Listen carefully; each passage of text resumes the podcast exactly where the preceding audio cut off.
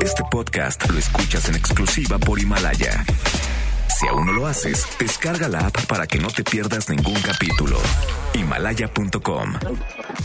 MBS Noticias presenta Una forma distinta del periodismo de actualidad. donde las claves son informar, cuestionar y entretener. Vaya que hay temas para ponerlo sobre la mesa. Manuel López San Martín en Mesa para Todos.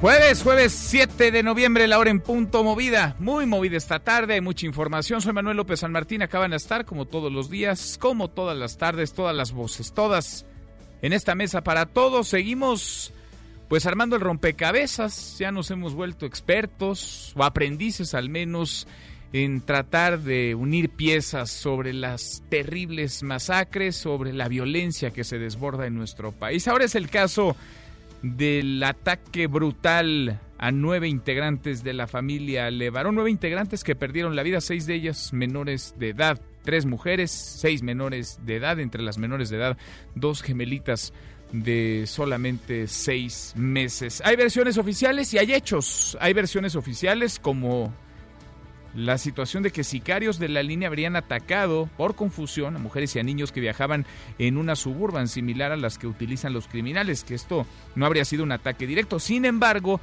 versiones de las víctimas, nos las ha platicado en este mismo espacio, en esta mesa para todos, Julián Levarón, hablan de que Cristina Langford bajó de su suburban, agitó las manos, gritó que había mujeres y niños y aún así fue acribillada. Hay versiones oficiales como que una de las camionetas resultó incendiada con los disparos.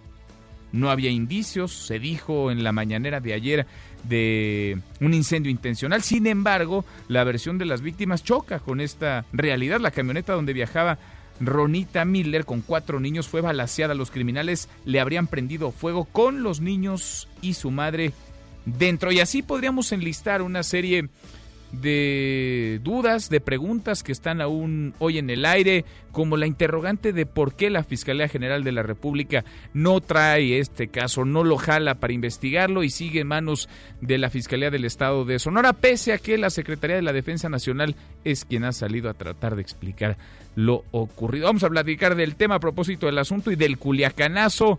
El presidente López Obrador hoy en la mañanera rechazó que su estrategia de seguridad sea una ocurrencia y descarta cambios en la misma. Mucho que poner sobre la mesa esta tarde. Arrancamos con las voces y las historias de hoy. Las voces de hoy. Andrés Manuel López Obrador, presidente de México. seguimos avanzando. Todavía falta terminar la obra. Por eso estoy planteando que nos va a llevar un año más y que entonces sí va a quedar terminada la obra de transformación. David Kay, relator especial de la ONU para Libertad de Expresión.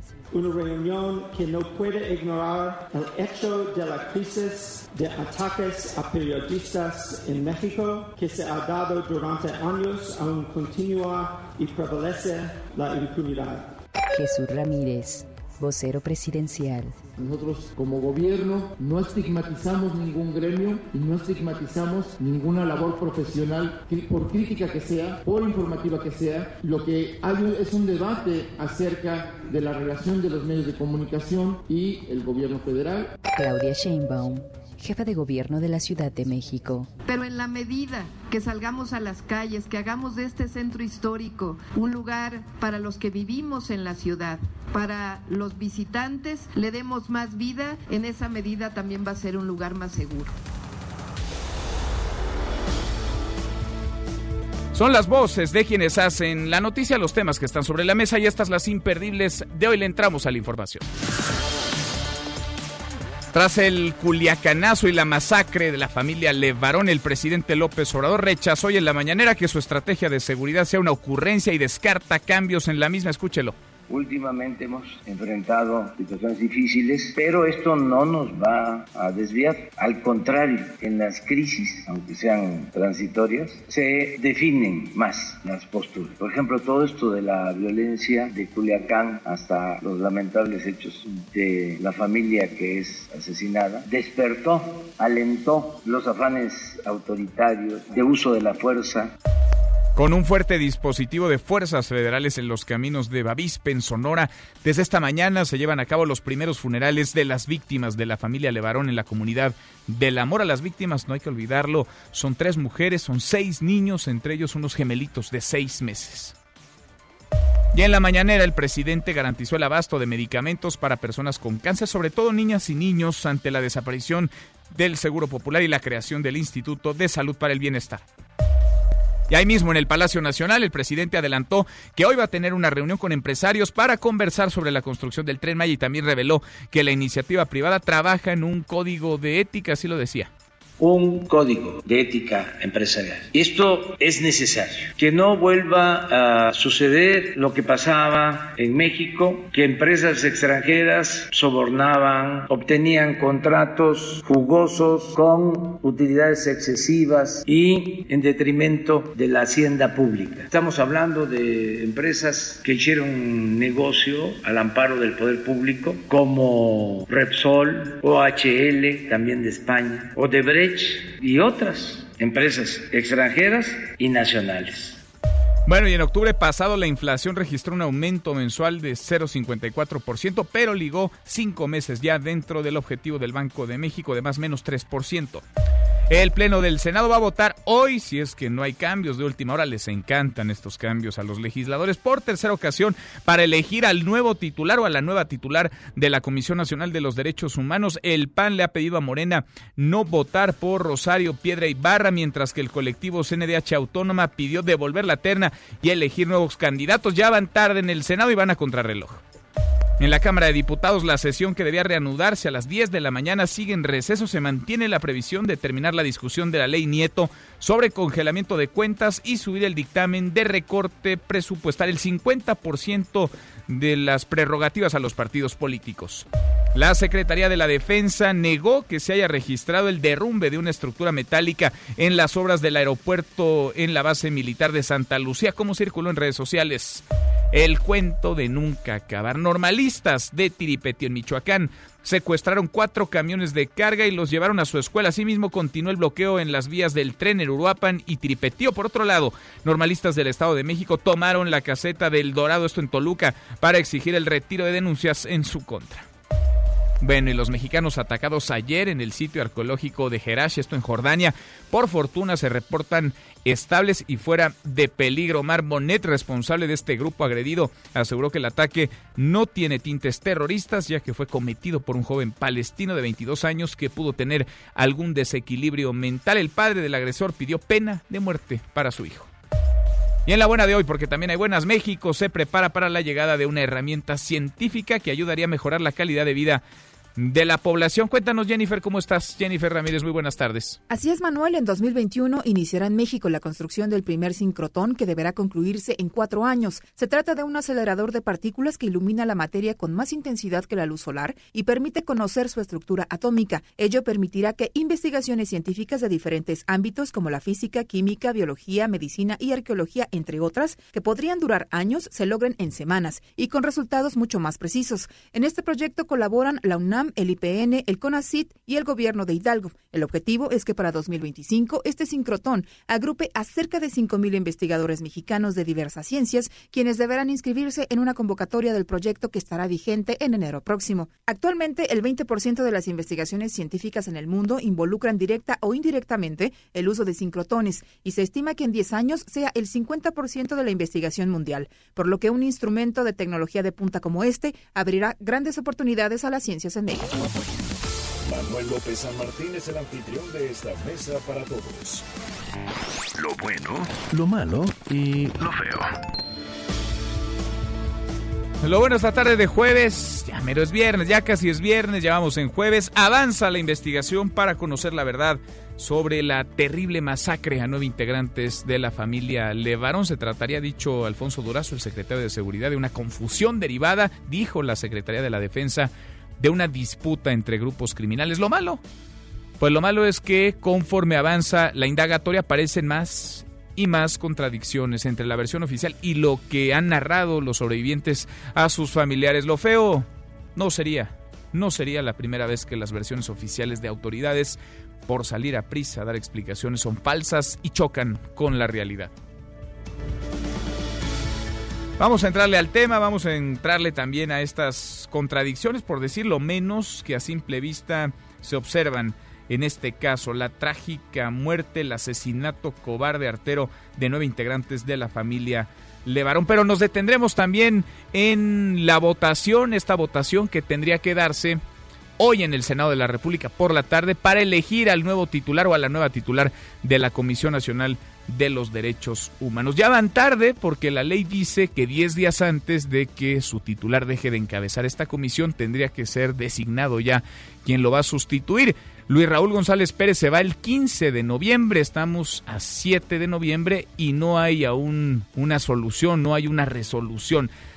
El jaloneo se mantiene, parece que estamos como en muchos otros temas polarizados, los partidos no consiguen un acuerdo. Por eso la pregunta que le ponemos hoy en esta mesa para todos, ¿qué criterios deben aplicarse para elegir al nuevo presidente o a la nueva presidenta de la Comisión Nacional de los Derechos Humanos? ¿Cercanía con víctimas? ¿Autonomía? ¿Preparación? O el apoyo del presidente. Opine con el hashtag Mesa para Todos, abiertas ya nuestras vías de comunicación, el WhatsApp 5524-99125, viene el teléfono en cabina 5166-1025. Pausa, vamos arrancando esta mesa, la Mesa para Todos. Infórmate también vía Twitter, arroba M. López San Martín. Llámanos, teléfono en cabina 5166-1025. Este podcast lo escuchas en exclusiva por Himalaya. Este es su archivo muerto en Mesa para Todos. Vladimir Ilich Ulyanov, mejor conocido como Lenin, al momento de anunciar el inicio de la Revolución Rusa y explicar el significado del poder bolchevique, 7 de noviembre 1917.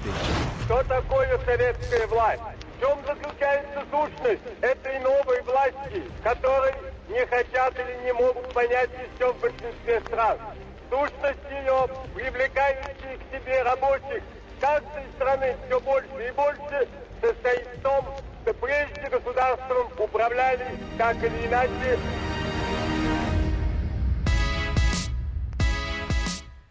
Seguimos, volvemos a esta mesa, la mesa para todos, se ha vuelto hábito ya el tema central en la discusión pública, en las mañaneras, claro, también del presidente López Obrador, es la violencia, es la inseguridad, esa espiral que si bien no comenzó con la actual administración, no se ha logrado frenar, no se ha podido detener. Estampas hay muchas para ilustrar, por desgracia, una de las más desgarradoras sucedió esta semana, el asesinato cobarde, brutal, un ataque a tiros una familia entera que muere acribillada, nueve integrantes de la familia Levarón, seis menores de edad entre ellos, dos gemelitos de seis meses que fueron asesinados por las balas del crimen de eso y más hemos estado platicando porque en eso tendríamos que estar, más que en la forma, en el fondo, y el fondo es hoy la violencia en México.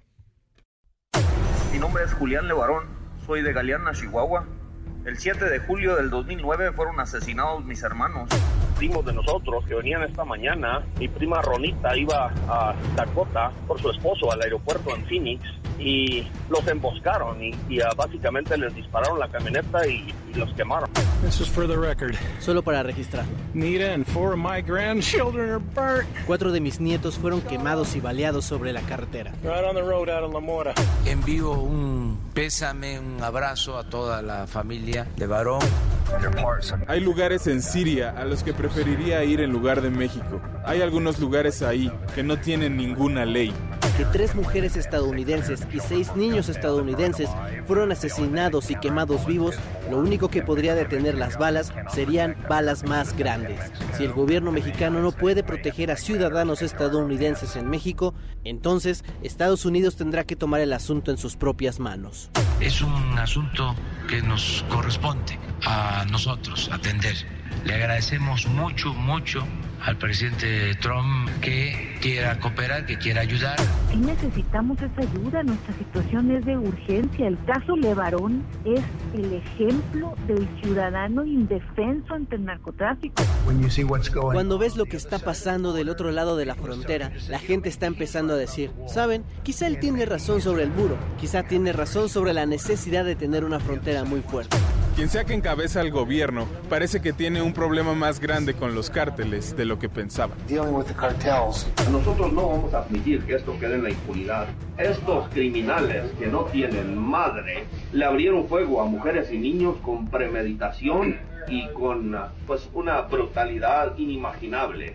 En conclusión, nosotros no vamos a cambiar la estrategia, nosotros vamos a seguir atendiendo las causas que originan la inseguridad y la violencia. No vamos a usar la violencia para enfrentar la violencia. Que no tienen madre. La tragedia, la terrible estampa de realidad, la muerte brutal, el asesinato cruel de la familia Levarón. De esto se habló, del culiacanazo, de la estrategia de seguridad y claro, también del aumento. Sí, hay un aumento en los espectadores en las conferencias del presidente López Obrador. Rocío Méndez, la mañanera de hoy. Rocío, ¿cómo estás? Buenas tardes. Buenas tardes, Manuel. Efectivamente, el presidente Andrés Manuel López Obrador señaló que a pesar de las situaciones difíciles, así las calificó, enfrentadas desde Culiacán hasta el ataque en contra de la familia Levarón, no cambiará su estrategia de seguridad que se concentra en la atención a las causas que originan la violencia. Dijo que su proyecto de país va avanzando, pero estimó que le va a tomar un año más terminar con las bases del cambio. Vamos a escuchar. Últimamente hemos enfrentado situaciones difíciles, pero esto no nos va a desviar. Al contrario, en las crisis, aunque sean transitorias, se definen más las posturas. Por ejemplo, todo esto de la violencia de Culiacán hasta los lamentables hechos de la familia que es asesinada, despertó, alentó los afanes autoritarios de uso de la fuerza el presidente López Obrador Manuel indicó que con las polémicas registra un incremento de entre el 20 y el 30% de quienes atienden su conferencia de prensa en sus propias redes sociales. Vamos a escucharlo. Cuando hay más polémica, sube el número de participantes en redes sociales. A partir de lo de Culiacán, en lo que son las redes sociales nuestras, en mi Face, en Twitter, está creciendo el número de participantes. Teníamos alrededor de 100 mil en vivo y en estos últimos días hemos estado en 120, 130, 20% más ha crecido, porque la gente quiere información. Es muy bueno el que tengamos esta reunión todos los días. Manuel, es el reporte del momento. Gracias, muchas gracias Rocío, muy buenas tardes. Buenas tardes. Rocío Méndez y la mañanera de hoy. Bueno, está la popularidad además del presidente López Obrador. Hemos seguido muy de cerca esta encuesta que todos los días publica Consulta Mitowski, Roy Campos, este AMLO Tracking Poll, la aprobación de Andrés Manuel López Obrador. Y hoy nos encontramos con que pues el presidente y su popularidad se encuentran en el punto más bajo en lo que va. No sé si del año, Roy, o de su sexenio. ¿Cómo estás, Roy Campos? Roy, muy buenas tardes. Hola. Hola Manuel, buenas tardes. Del sexenio. Del sexenio. O sea, porque a, final de cuentas, ¿no? Hay que ser sinceros. El sexenio lleva menos de un año. Sí, sí, sí. oye, a ver, está en el punto más bajo hasta el momento, porque yo creo que la crisis Levarón, oye, ojo, qué interesante la mañanera, descubrió el secreto del rating. La controversia sube el pues. rating. Oye, ¿tú crees que lo descubrió un hombre tan polémico como Andrés Manuel López Obrador? No lo sabía o por lo menos nos lo dijo, ¿no? Cuando hay controversia sube el rating, pues sí, ¿no? Oye, y lo otro es, qué interesante en la mañanera, porque usó la palabra cuando hay crisis, es decir, sí, acepta que está en crisis. O sea, ah, yo le llamé la crisis de Culiacán, que, que fue hace tres semanas, hoy hace tres semanas. Fue una crisis que fue una caída permanente que duró 14 días. Y de repente esta crisis está, no sé si empezando o va a ser chiquita, pero está en su punto más bajo y yo creo que la crisis Levarón todavía no da de sí, porque cada vez se vuelve más emotiva, hoy hay marcha, cada vez conocemos imágenes, las palabras de Julián, las palabras de Alejandro, sí está como en crisis, digamos. Sí, porque es, una tragedias hemos visto muchas, ¿no? Pero el rostro de la tragedia en esta ocasión, el hablar de menores de edad, seis menores de edad, niños, bebés, de seis meses, es, es un drama sobre otro drama. Además, esta familia que ha sido ya víctima de la delincuencia y la inseguridad eh, desde hace mucho tiempo, Roy. Entonces, mira, para ponértelo así, hoy está cuatro puntos más bajo que hace cuatro semanas. Es decir, un punto en promedio semanal en las últimas cuatro semanas ha caído. No es cualquier cosa. No, no, no. Está por primera vez debajo del 60% de, aprobación. Por primera vez, eso pasó también el 20 de mayo, el 20 de mayo cuando pasaba lo de Minatitlán, que de abril a mayo cayó, se juntó Minatitlán, Uruapan, tuvo otra crisis por ahí de seguridad, y luego volvió a remontar, remontar, remontar, y otra vez en poquitos días, en cuatro semanas, de estar hablando en los niveles 64.4, ya casi 65, Hoy estamos cuatro puntos abajo, arriba, abajo de 60. Mm. Es decir, sí está en una crisis. Ahora, eh, para los que son simpatizantes del López Obrador, no estamos diciendo que está mal evaluado, tiene la mayoría, etcétera, etcétera, etcétera, todavía tiene una gran, una gran base de apoyo. pero no está en su mejor momento. No está en su mejor momento y lo que le ha costado es la violencia y es la inseguridad. Sí, todo, que lo hemos hablado aquí cuando me preguntabas qué le cuesta, le cuesta cada vez que habla de inseguridad, le cuesta, y la y la migración, esas dos le cuestan mucho, porque no hay forma de salir bien cuando los migrantes se quejan, cuando los detienen, los migrantes y la inseguridad, no hay forma de dar un buen mensaje, o no ha habido forma de dar un buen mensaje, incluso cuando dice que tuvimos migración, parece empleado de Trump, y no, entonces no tampoco sale bien de ahí son dos temas muy complicados. Y que es curioso, ¿no, Roy? Porque además son dos temas donde el presidente no pone la agenda. Vaya, él quisiera que la agenda no estuviera ahí. Exactamente, bueno, ve la mañanera de hoy. Sí. O sea, un video de 2013, 2014 nos pasó. Sí. Sí, sí, sí, Nos dio una clase de política, ¿no? Y no habló de la coyuntura. Sí, él trata de salir, trata de poner los temas, la agenda, que lo ha logrado en buena parte del sexenio, pero en este último tramo, justo cuando perdió el control de la agenda, entonces está viéndose mermada su popularidad. Oye, lo logró este fin de semana, ¿no? con lo del golpe de Estado. El golpe de Estado. Sí. Sí, pero luego el lunes le apareció este tema y otro, ya no se puede salir. Cuando, cuando pasan de este tamaño no puede salir. Y entonces ahí ya se convierte en un boomerang, ¿no? La mañanera eh, que es un gran beneficio para su imagen pública en términos de poner la agenda, cuando se convierte en algo reactivo a las crisis, pues ya se sale del control del presidente. Sí, vamos a ver cuánto dura, ¿eh? porque la de Culiacán creo que no estaba preparado y en esta aprendió. Por ejemplo, en la de Culiacán llevó al gabinete de seguridad tres veces, lo sentó ahí, salían mal, se peleaba con los periodistas. Y en cambio en esta ya no lo toca el tema, no toca el tema y deriva de que los gabinetes va a hablar por separado. Entonces, está comunicando distinto ahora que comunicó con el caso Culiacán. Vamos, a, ver cuál. ¿sí? Vamos a verlo, Roy. Por lo pronto, pues siempre es interesante irle midiendo el pulso y tú que le haces, lo haces todos los días, pues vale la pena detenernos a conversarlo contigo. Como siempre, te agradezco.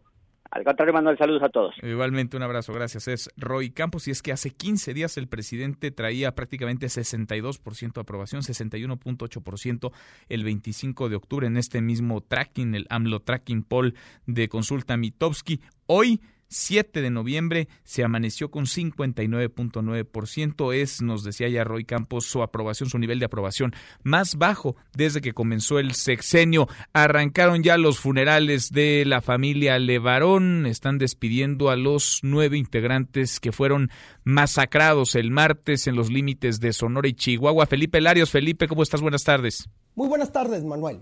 Una tensa calma se vive en esta región, donde el lunes pasado fueron asesinados seis menores y tres adultos. Los residentes de la comunidad mormona de La Morita, ubicada a escasos kilómetros de Bavispe, la cabecera municipal de esta región serrana, se preparan para llevar a cabo este jueves los funerales de la víctima de la masacre. Las personas que serán sepultadas en La Morita y que viajaban en la primera camioneta balaseada e incinerada son Ronita María Miller, 30 años de edad, Howard Jacob Miller, 12 años, Cristal Miller, 10 años, Titus Alvin Miller, 8 meses y Tiana Grisel Miller, de 8 meses. El resto de las víctimas serán sepultadas el viernes en la comunidad de Galeana, en Chihuahua. Julián Levarón rechazó las hipótesis respecto a que se trató de una confusión y que la matanza de nueve miembros de su familia ocurría el lunes en la zona de la Sierra de Sonora dijo que él no encuentra una explicación a la masacre. Levarón afirmó que durante los años que ha residido en la zona nunca han recibido amenazas del crimen organizado. Exigió a los gobiernos estatales de Chihuahua y Sonora que investiguen y que se castigue a los culpables.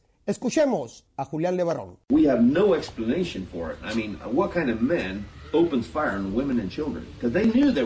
No tenemos explicación para ello. ¿Qué clase de hombre dispara contra mujeres y niños? Porque ellos sabían que eran mujeres y niños. ¿Y por qué lo hicieron? La única explicación es que las personas que lo hicieron fue para provocar una especie de reacción, porque no hemos sido amenazados, al menos de ninguna manera, para suponer que mujeres y niños serían asesinados. No había manera de que lo pudiéramos predecir. Hasta aquí mi reporte. Gracias, muchas gracias Felipe, mi compañero Felipe Larios y este drama, los funerales hoy de la familia Levarón, una familia marcada, tocada por la violencia y están en tela de juicio aún las explicaciones, las versiones déjeme llamarlas así, oficiales que ha dado la autoridad. Y es curioso que las versiones las haya dado la Secretaría de la Defensa cuando es la Fiscalía del Estado de Sonora la que lleva la investigación. Ni siquiera la Fiscalía General de la República ha logrado atraer este caso, pese a que hay condiciones, pese a que hay elementos para que lo haga. Sigue recargándose esta indagatoria en un asunto estatal. Versiones oficiales que chocarían con las versiones de las víctimas, las víctimas que lo habrían contado así a sus familiares. Por ejemplo, la versión oficial que dio la Secretaría de la Defensa Nacional ayer habla de que sicarios de la línea habrían atacado por confusión a mujeres y niños que viajaban en unas suburban similares a las que utilizan los criminales.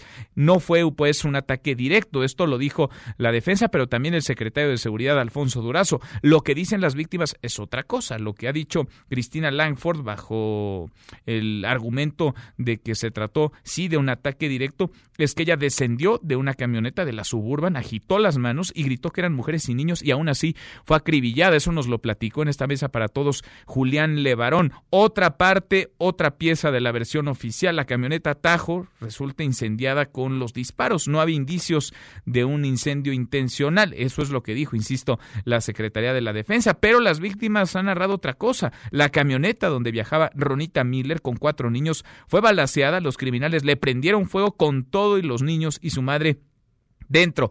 Otra pieza de versión oficial, la agresión a dos camionetas suburban ocurrió 80 minutos después y a 18 kilómetros de distancia del punto del primer ataque. Habría sido pues una confusión, alimentaría esto lo que señalaba Alfonso Durazo. El hecho es que tras el primer ataque a la camioneta Tajo, los criminales sabían que agredían a mujeres y niños. Hubo, en serio, hubo dos confusiones del mismo grupo agresor 80 minutos después y a 18 kilómetros de distancia para asesinar, para acribillar a más mujeres y a más niños? Son preguntas que aún no tienen respuesta. Nosotros vamos casi llegando a la media hora con 29. Pausa y volvemos con un resumen de lo más importante del día. Esta mesa, la mesa para todos. Te levantes. Podrías perder tu lugar en la mesa para todos. Con Manuel López San Martín. Regresamos. Este podcast lo escuchas en exclusiva por Himalaya. Farolito que alumbras apenas mi calle desierta. El 7 de noviembre de 1970 murió el flaco de oro Agustín Lara, considerado el compositor e intérprete de boleros más importante de México. Su nombre real era Ángel Agustín María Carlos Mariano Alfonso del Sagrado Corazón de Jesús Lara y Aguirre del Pino, y tras su muerte fue enterrado en la Rotonda de los Hombres Ilustres por decreto presidencial. Con tus manitas las estrellitas las enjuagaba. Seguimos, volvemos a esta mesa, la mesa para todos. Cruzamos ya la media hora con 33. Le entramos a un resumen con lo más importante del día. Resumen nacional. Bueno, ahí van de nuevo los senadores, a ver si hay acuerdo, a ver si ahora sí, a ver si pueden nombrar, designar a la nueva titular o al nuevo titular de la Comisión Nacional de los Derechos Humanos. Oscar Palacios, Oscar, ¿cómo estás? Buenas tardes. ¿Qué tal, Manuel? Buenas tardes. Así es, en unos momentos más estará votando por tercera ocasión para tratar de elegir al nuevo presidente de la Comisión o presidenta de la Comisión Nacional de los Derechos Humanos. Justo en este marco, el Partido Acción Nacional pues lanzó un llamado a la bancada de Morena para que no vote por María del Rosario Piedra Ibarra. En conferencia de prensa, la senadora Kenia López Rabadán pidió a Morena actuar con ética, ya que dijo no pueden acompañar a quien públicamente ha manifestado su cercanía con el presidente Andrés Manuel López Obrador. Señaló que no es lógico buscar a una titular de la CNDH a modo cercana al gobierno federal, ya que dijo esto terminará desvirtuando la naturaleza del organismo. Escuchemos. Hacer un llamado ético a el grupo parlamentario de Morena. No puede ser que acompañen a quien públicamente ha manifestado su cercanía con el presidente de la República y con el partido oficial de Morena. No es ético, no es lógico buscar a un presidente o en este caso una presidenta de la Comisión de Derechos Humanos a modo subordinada Por su parte, el coordinador de los senadores de Morena, Ricardo Montreal, reconoció que todavía no ha logrado construir la mayoría calificada, pero aseguró que su bancada está dispuesta a llegar a acuerdos y recordó que si no se logra otra vez la mayoría requerida, bueno, pues la terna será devuelta a las comisiones de Derechos Humanos y Justicia para que formulen nuevas propuestas. Así lo dijo. Morena está dispuesto a llevar acuerdos, siempre. Hoy vamos a intentar, esta es la tercera que establece el acuerdo, vamos a intentar llevarla a cabo la tercera votación. Si no se logra mayoría calificada, se regresa la terna a la comisión y la comisión selecciona una nueva terna para estarla presentando la semana que entra. Monreal Ávila indicó que en caso de que la Cámara Alta no logre elegir al nuevo presidente de la CNDH antes de que el actual presidente deje el organismo, esto es el próximo 15 de noviembre, la posición sería ocupada por el primer visitador Ismael Eslava. Manuel, es el reporte. Buenas tardes. Bueno, pendientes a ver si sale, a ver si de una vez por todas se consigue el acuerdo. Si no, ya nos lo decía ayer la presidenta de la Comisión de Derechos Humanos del Senado, Kenia López, tendrá que regresar a comisiones esta terna y armarse otra que consiga los acuerdos necesarios, dos terceras partes de los senadores presentes. Gracias, Oscar. Hasta luego, Manuel. Hasta buenas tardes. Muy pronto estamos en contacto contigo.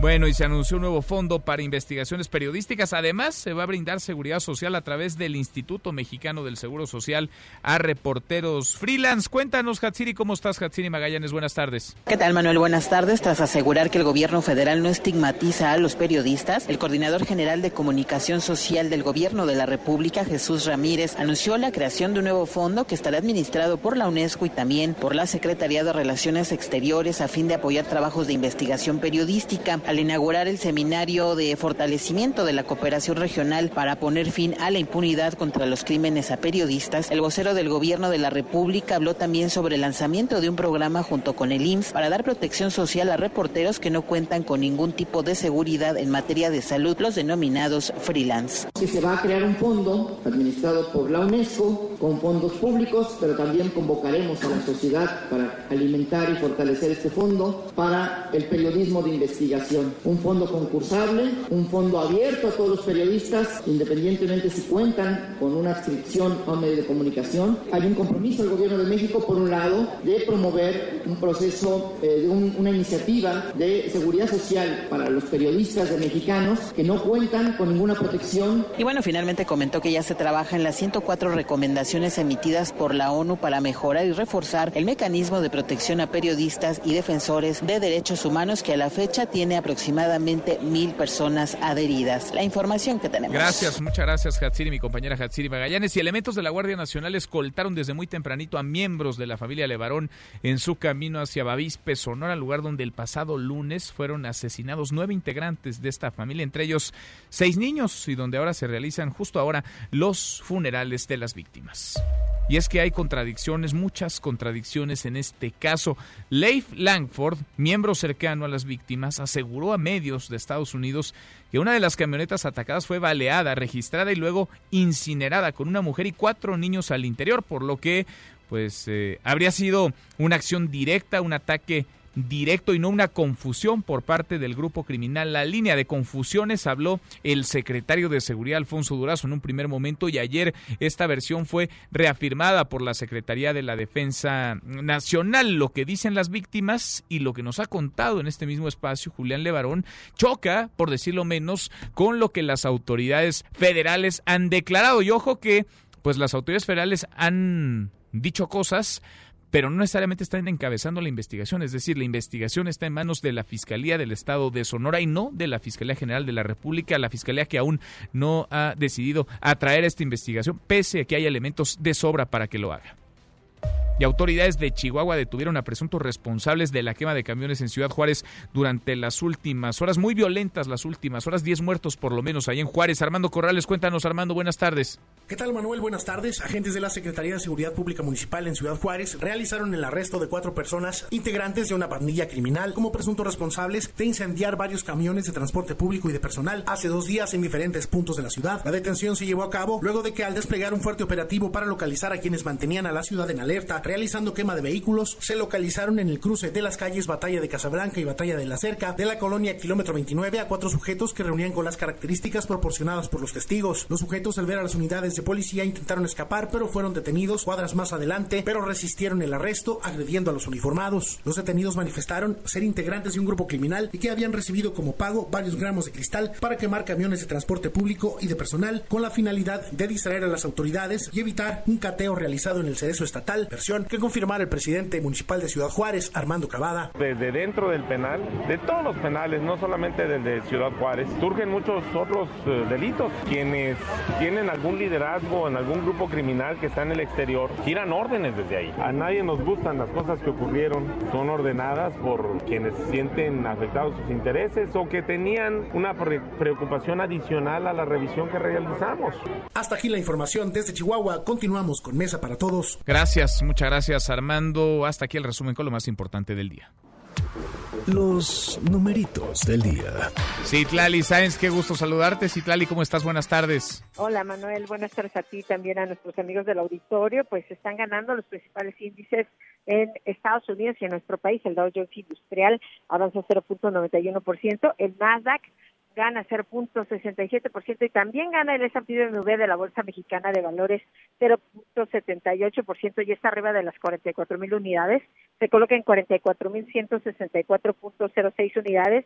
En el mercado cambiario, dólar en ventanilla bancaria se compra en 18 pesos con 59 centavos, se vende en 19 pesos con 41. El euro se compra en 21 pesos con 10 centavos, se vende 21 pesos con 12 centavos.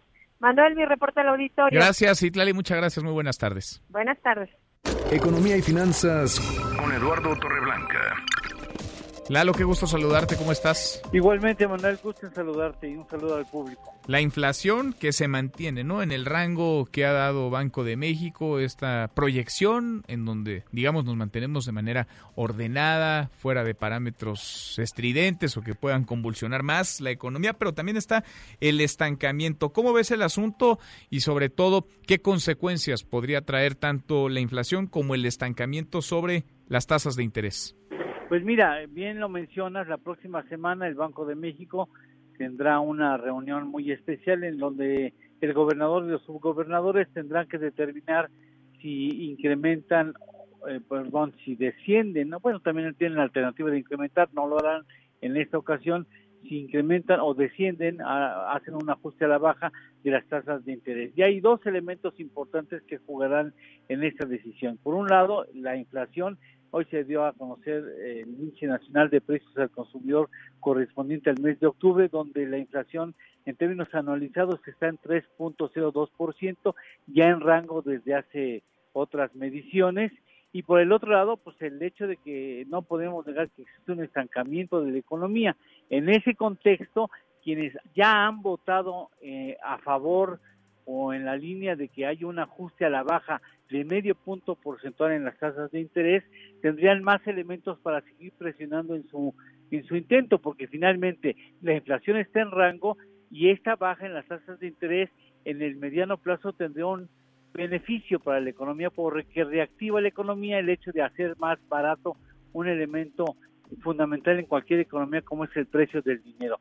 Yo creo que los halcones, los que están eh, clasificados como halcones que tienen, tienden a, pugnar por una política monetaria fuerte, enérgica, pues tendrán una desventaja frente a las palomas que seguramente tendrán la idea de aprovechar esta coyuntura para hacer un ajuste a la baja más importante, no solamente un cuarto de punto porcentual. Sin duda. Eso ya será la próxima semana. Lo veremos y las reacciones también, ¿no? Que esto traiga del propio presidente López Obrador, que ya sabes, Lalo, él no se guarda sus opiniones, su pecho dice, no es bodega. Sí, y quiere que haya una baja porque sabe que eso podría impactar favorablemente a su intención de que se reactive la economía. Sin duda. ¿Lalo tenemos postre? Bueno, pues, tomando en cuenta el crecimiento de los estados, eh, un dato que debe preocuparnos, de 32 estados en el país, solamente 8 en el segundo trimestre obtuvieron datos positivos y 24 negativos, ¿eh? 8 de 32 datos positivos datos positivos y el resto negativos, lo que habla de la necesidad de reactivar la economía lo antes posible. Pues sí, vale la pena detenernos. A ver si le entramos mañana, Lalo, y nos dices quiénes subieron, quiénes bajaron, ¿no? Para más o menos poner en su justa dimensión a cada una de las entidades. Gracias, Lalo. Gracias a ustedes. Buenas tardes. Abrazo, muy buenas tardes. Eduardo Torreblanca. Saskia Niño de Rivera, en Mesa para Todos. Saskia, ahorita de esta mesa para todos. Saskia, ¿cómo te va? Presidente Reinserta, muy buenas tardes, ¿cómo estás? Manuel, como siempre, un gusto estar en este espacio los jueves contigo y con tu auditorio. Oye, hemos platicado, apenas lo hacíamos la semana pasada, de las crisis en los penales estatales. La semana pasada era Tlacholaya, ¿te acuerdas? Era un motín, eran seis muertos dentro de esta cárcel estatal. Ahora hablamos... La antepasada, Culiacán. La antepasada era Culiacán y el penal de Aguaruto y la de antes Topo Chico, y podríamos enlistar, ¿no? Cada semana hay una crisis nueva en una cárcel distinta que te habla de una crisis enorme en el sistema penitenciario. Ahora hablemos de Ciudad Juárez y de la crisis que se armó en Ciudad Juárez a propósito de una cárcel estatal, la número 3. Sin duda, Manuel, como bien lo dices otra vez, el tema penitenciario es nota, es nota por la violencia, es nota por la ingobernabilidad. Y creo que lo que pasó en el penal de Juárez, en Celso 3, eh, de Chihuahua, fue bien simbólico porque justo habla de lo que tú y yo tanto hemos tocado en este espacio, que es cómo influye, cómo afecta lo que pasa dentro de una cárcel afuera en las calles.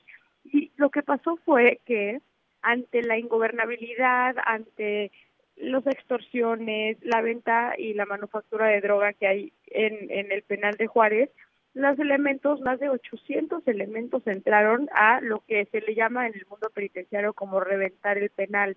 Entraron a buscar armas, drogas, celulares, este todo tipo de cosas que nos podamos imaginar y a los mexicles, que son la banda que opera, digamos, el penal de Juárez, no les pareció y decidieron contraatacar. ¿Y qué hicieron? Salieron, quemaron camiones, quemaron coches privados, armaron una revuelta, digamos, en la ciudad de Juárez, lo cual dejó hasta 10 muertos, lo cual es bien delicado porque justo habla de la importancia de controlar los penales. De nada sirve que tú digas, agarré al líder del grupo criminal X, si desde adentro de la cárcel no nada más te va a operar, pero te va a poder manipular a que las cosas se hagan como él quiere, porque si no te va a desatar una crisis porque como la que pasó en Porque además, Saskia, esto eh, pues eh, lo puedes controlar y se te descompone muy rápido. Hemos platicado, me acuerdo muy bien, hemos platicado del caso de Chihuahua en otras ocasiones como un ejemplo a seguir. Hace unos años se tomó control de las cárceles y tú nos platicas en algún momento que eso derivó en que los secuestros prácticamente se acabaran en el Estado, las extorsiones también, porque se operaban ambos delitos Bajaron desde 27% los homicidios tan pronto en el 2013 se tomaron control de las cárceles empezando por la de Juárez. El penal de Juárez llegó a ser un penal modelo en México, estaba hasta certificado por la American Carcelation Association. Eh, cuando se toma el control de cárceles, baja la delincuencia y también habla de tan pronto hubo un cambio de gobierno, también pronto entró Javier Corral el gobierno, se olvidó el sistema penitenciario y empiezan a haber estos estos actos de, violencia que disturban. Hace dos semanas Manuel escribí una columna en el Universal donde empezaba yo hablando justamente de estos actos de ingobernabilidad que han pasado en distintos penales de la República. Y creo que es bien importante que analicemos cómo sí hay una afectación directa en la sociedad cuando el gobernante o las autoridades deciden no voltear a ver lo que pasa adentro de las cárceles. Alguna vez platicando con, con, con, con un penitenciarista, eh, me contaba unas ciertas de negociaciones que tenían que hacerse con los grupos delictivos y yo es que ¿por qué negociar? ¿Cómo es que está la opción de negociar con un grupo delictivo y dices, si no te arman un desastre afuera? Y yo, pero es que ni siquiera debería de permitirse que tengan las herramientas para generar un desastre afuera. Y eso es lo que, o sea, no tiene caso que tú metas al líder X si mañana te puede mandar a matar a 10, es, a 20 es un temazo, es un temazo porque además no es solamente lo que pasa dentro de la cárcel, sino lo que sucede en prisión, en las prisiones, afecta la vida cotidiana de millones. Saskia, lo seguimos platicando siempre contigo. Gracias. Un abrazo, Manuel. Otro de vuelta es la presidenta de Reinserta, Saskia Niño de Rivera. Nosotros vamos hasta la comida, la tradicional comida de la Cámara de la Industria de la Radio y la Televisión en esta edición, la 60, el presidente López Obrador, que habla justo ahora. Va a escuchar usted el mensaje íntegro del presidente López Obrador. Volvemos después del mismo a esta mesa para todos. Pero es muy importante este acto. Tengo otro compromiso que había hecho eh, desde hace tiempo. No voy a poder eh, saborear, disfrutar de la suculenta comida que se va a ofrecer aquí con ustedes, me va a representar la licenciada Olga Sánchez Cordero. Yo voy a retirarme después de estas, espero, breves palabras. Se dice que bueno y breve, doblemente bueno.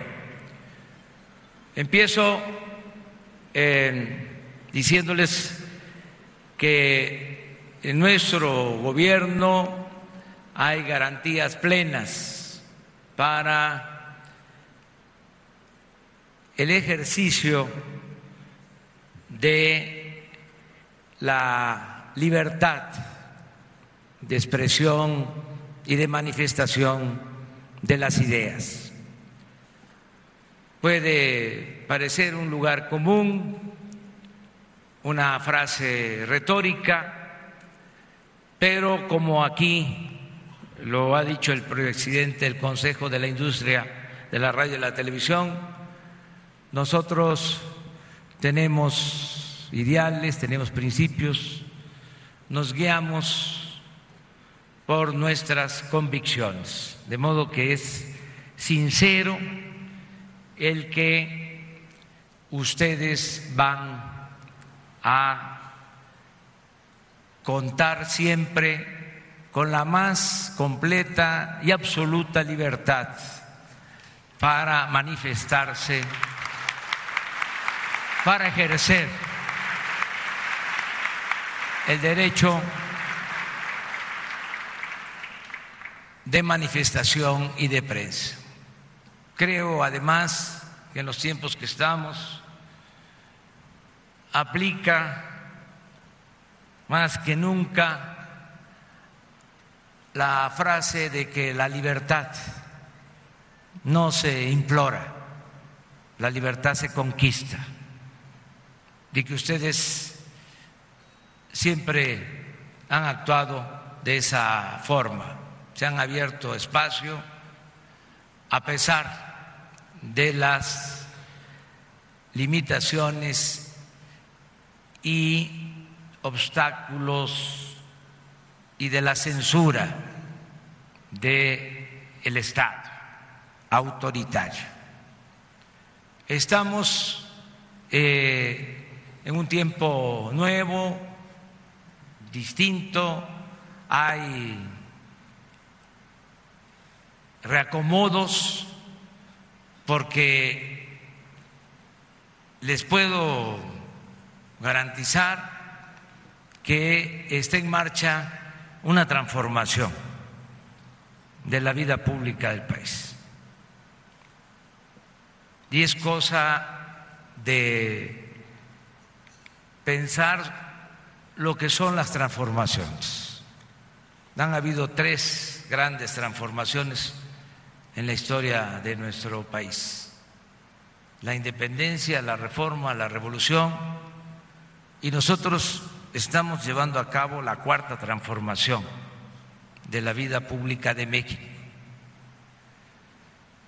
A diferencia de las tres transformaciones anteriores, que por las circunstancias se tuvieron que hacer con las armas, nosotros tenemos la dicha enorme de poder llevar a cabo esta transformación sin violencia, de manera pacífica. Pero, de todas formas, es una transformación profunda, porque queremos arrancar de raíz. Por eso hablamos de que es un cambio radical. La palabra radical viene de raíz. Queremos arrancar de raíz el régimen corrupto de injusticias y de privilegios. No llegamos para eh, hacer más de lo mismo. No fue un simple cambio de gobierno. Aspiramos a cambiar el régimen. Entonces, esto que estamos haciendo produce naturalmente desconciertos, desajustes, no deja de haber inquietudes, porque, insisto, se trata de una transformación. No tendría ningún sentido el haber luchado tanto tiempo, contar con el apoyo de la gente para mantener el mismo régimen que estaba destruyendo a México. Por eso la transformación, por eso los cambios. Y eh, en estos cambios está el que podamos eh, garantizar espacios para el debate, para la discusión, el garantizar el derecho a disentir, el que ya no haya un régimen autoritario y que se entienda que se requieren hacer ajustes, poner en correspondencia las leyes, las normas con la nueva realidad con las nuevas circunstancias. Quiero comentarles que tienen, ya lo saben, pero no está de más decirlo, un extraordinario representante, José Luis Rodríguez Aguirre,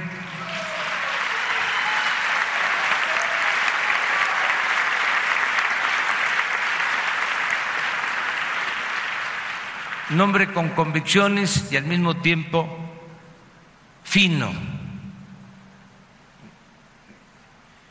no brusco, que sabe argumentar y sabe plantear bien las cosas. Yo desde hace algún tiempo traigo lo de los tiempos oficiales lo traigo como eh, un tema a atender. Y él ahora supo eh, plantear. Imagínense lo que representa para mí el que él haya hecho referencia al 68 que se impone este decreto sin ofender a nadie en uno de los gobiernos más autoritarios que utiliza la fuerza, la violencia para eh, reprimir a jóvenes, a estudiantes. En el 68, guardadas todas las proporciones, no fue esa la razón principal, pero en el 68, en esa represión, participó el Estado Mayor Presidencial.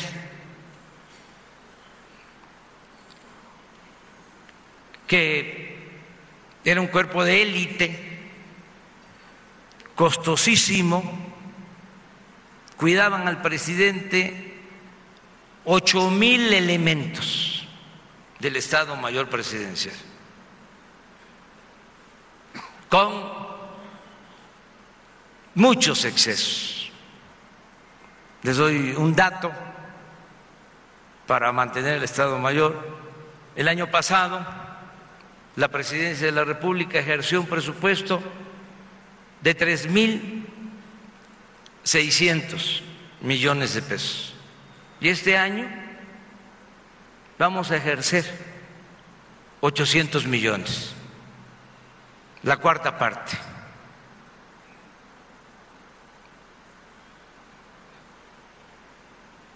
Por eso ya no existe el Estado Mayor presidencial. Ya eh, los integrantes del Estado Mayor presidencial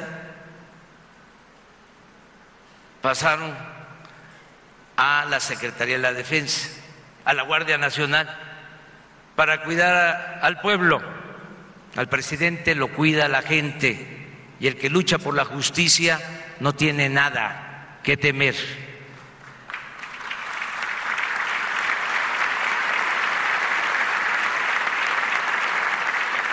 Si se usó al Estado Mayor Presidencial para reprimir a los estudiantes, pues fue otro elemento que me llevó a considerar como comandante supremo de las Fuerzas Armadas que no hacía falta tener este cuerpo de élite.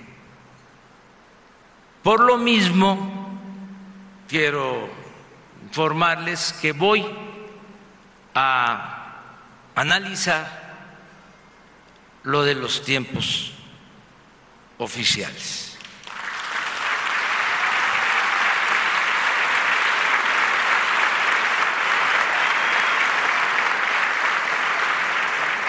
que es, como aquí se ha expresado, un impuesto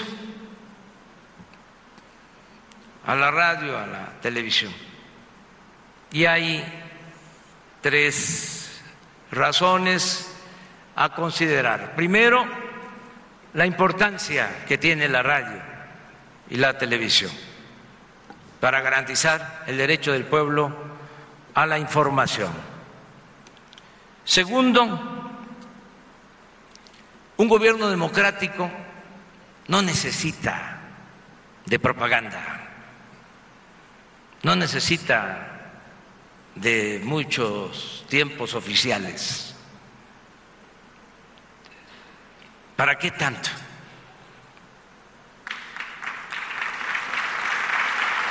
¿Qué no? El principal cambio de los últimos tiempos es el cambio de mentalidad de nuestro pueblo. Es una sociedad distinta. En un régimen autoritario, antidemocrático, pues se necesita la propaganda para afianzar al gobierno. Cuando hay un pueblo consciente como el que afortunadamente se tiene en nuestro país, porque el pueblo de México es de los pueblos más politizados del mundo en la actualidad, porque cambió la mentalidad del pueblo. Y cuando cambia la mentalidad del pueblo cambia todo. La gente está muy despierta, no es fácil manipular al pueblo de México su pueblo muy avispado, muy politizado. Eso ya lo reconocen hasta en otras naciones, hasta eh, en otros países. Entonces, hay que tenerle confianza al pueblo, no hace falta tanta propaganda, tanto acaparamiento por parte del gobierno de los espacios de comunicación. Y la tercera razón es que yo tengo manera de comunicarme con los ciudadanos. Nada más este lo hago todos los días casi dos horas en las ruedas de prensa o diálogos circulares o como se conocen las mañaneras. No eh, me hace falta eh, que haya demasiado tiempo oficial. Ahí tengo oportunidad de estarme comunicando con los ciudadanos. Además, y no hay que verlo como competencia, sino buscar la manera de interpretar los nuevos tiempos. Ahora se cuenta con las benditas redes sociales. Ahora, eh, lo dije hoy en la mañana, cada ciudadano es un medio de comunicación. Antes los medios de comunicación eran 100, 200, 300, 500, mil periódicos, 600, 800, 2000, 3000 estaciones de radio. eran dos, tres, cinco, diez, veinte, cincuenta televisoras o canales de televisión. Ahora son millones los que comunican. Entonces, son otros tiempos no es el 68. Por eso hago el compromiso con ustedes de analizar esta propuesta de reducir eh, la contribución, el impuesto, eh, los llamados tiempos oficiales. Y les voy a dar una respuesta pronto sobre este asunto. Además, ni siquiera, como me lo informó José Luis, se requiere de una reforma legal, es un decreto. Tengo yo esa facultad. De modo que eh, pronto van a conocer ustedes sobre una propuesta que va a ir en el sentido de reducir los tiempos oficiales para que ustedes tengan ese estímulo, ese apoyo por los servicios tan importantes que prestan a la sociedad mexicana. Eso es todo lo que quería decirles. Muchas gracias. Muchísimas gracias. Ciudadano presidente. Es la voz del presidente Andrés Manuel López Obrador en esta comida, la tradicional comida de la Cámara de la Industria de la Radio y la Televisión. Un mensaje, una duración poquito menor a los 20 minutos. El presidente hablando frente a los industriales, frente a los dueños de la radio y de la televisión, haciendo este compromiso que no es menor, revisar el asunto de los tiempos oficiales. Revisarlo porque, ya lo decía, ni siquiera es necesaria una reforma constitucional una modificación a la ley. Se trata de un decreto presidencial, una facultad que tiene el Ejecutivo. Nos vamos a ir un corte, una pausa y volvemos. Hay más en esta mesa, la mesa para todos. Información para el nuevo milenio. Mesa para todos con Manuel López San Martín. Regresamos. Este podcast lo escuchas en exclusiva por Himalaya. Protégete podría caer ceniza en alcaldías capitalinas. Protección Civil recomendó a la población mantenerse informada a través de vías oficiales, cubrir nariz y boca con pañuelo o cubrebocas.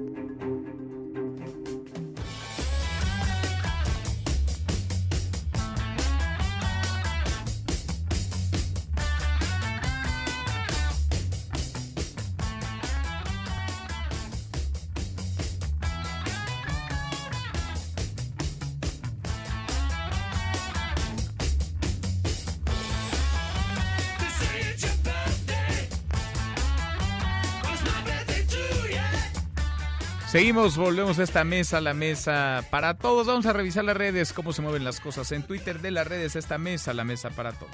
Caemos en las redes. Bueno, se está moviendo el hashtag, me llama la atención, juicio a Fox, Calderón y Peña, así de largo, así esta tendencia en nuestro país. Usted lo sabe, el presidente López Obrador ha dicho una y otra vez que lo suyo no es la venganza, que él, pues, perdone olvido a los expresidentes, que él no los va a enjuiciar o que si de él dependiera no habría acciones para perseguirlos, pero, ha dicho también, si se lo pide la gente, si los ciudadanos lo exigen, entonces se podría investigar a Felipe Calderón, a Vicente Fox, a Enrique Peña Nieto. Bueno, pues está este hashtag que se ha convertido ya en trending topic, alimentado, sí, por algunos de los simpatizantes, cuentas afines al gobierno de la 4T, al presidente López Obrador, cuentas afines a Morena. Por lo pronto está ahí el ruido que no para en las redes sociales. Se mueve también el hashtag Levarón y es que la familia Levarón, esta familia México-estadounidense, despide justo hoy con una misa algunos de sus integrantes que murieron durante el atroz ataque del pasado lunes. Hay muchas contradicciones sobre este caso.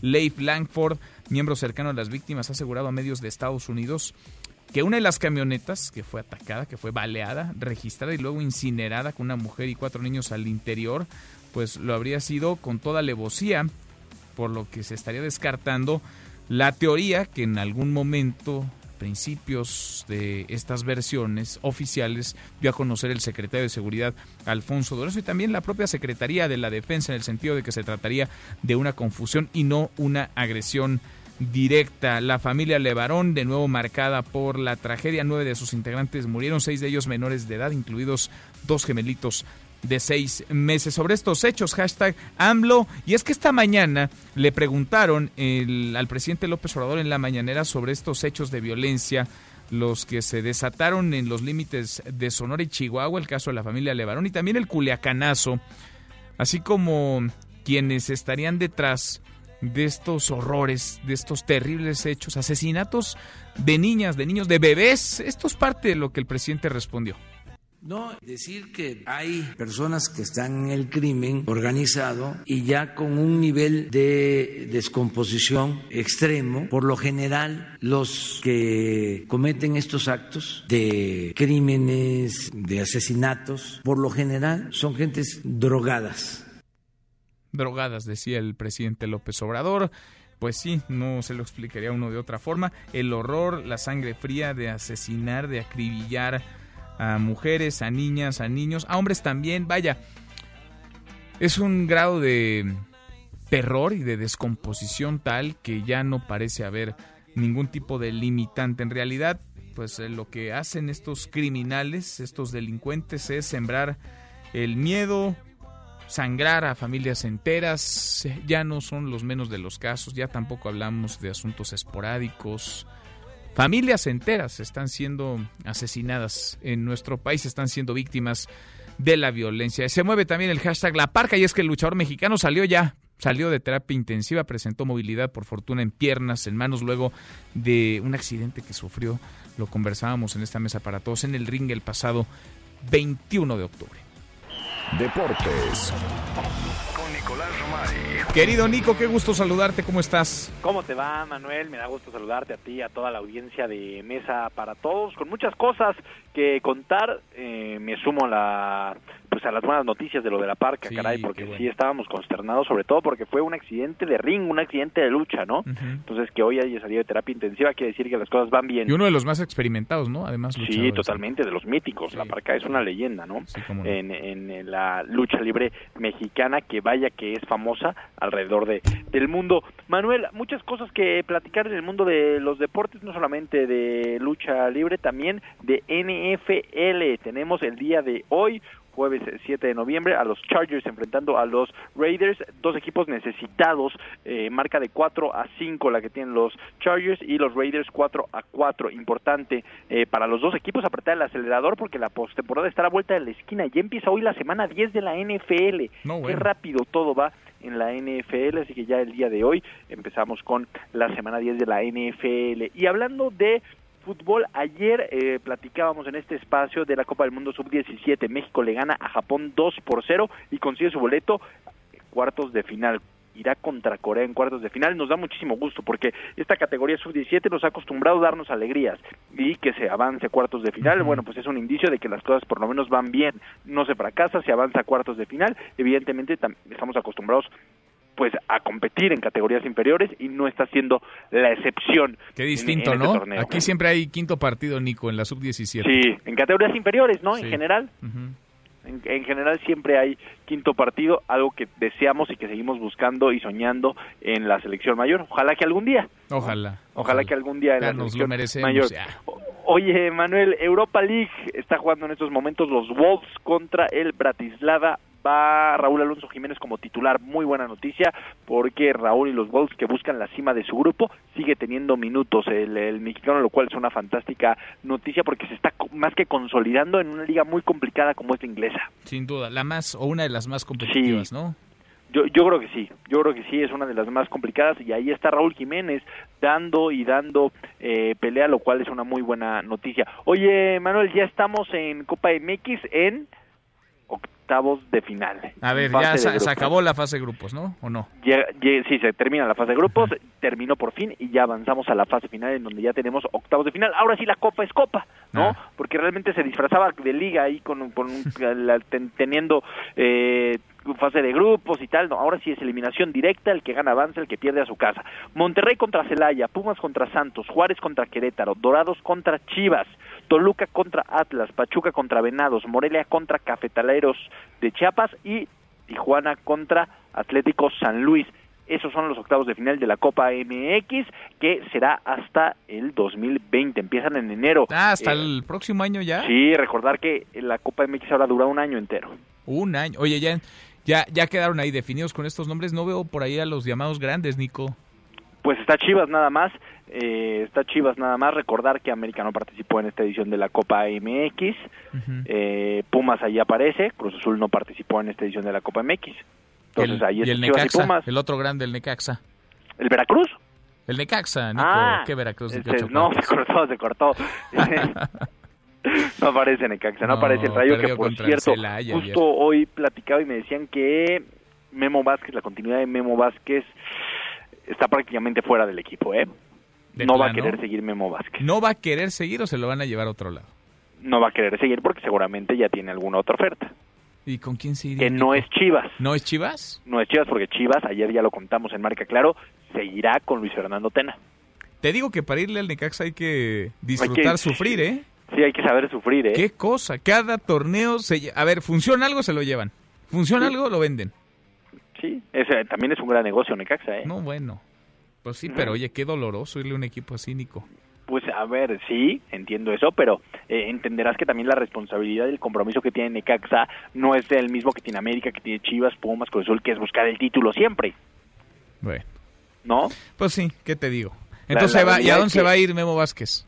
Hay equipos a los que se les exige diferente. Yo creo que Memo Vázquez será la, ¿cómo decirlo? La estrellita, la cereza en el pastel del proyecto de Pumas. El que sea que Ah. llegue a la presidencia de Pumas, a la dirección deportiva de Pumas, irá con Memo Vázquez como candidato. Y esto ya lo sabe Memo Vázquez. Bueno, pues ni hablar. Ojalá que termine y termine bien este torneo con el con el Necaxa, Nico, y ya, que sea lo Sí. que tenga que ser. Bueno, buscará el título, estará en liguilla, peleará por el título y ya después a mí me da la sensación que terminará en, en Pumas.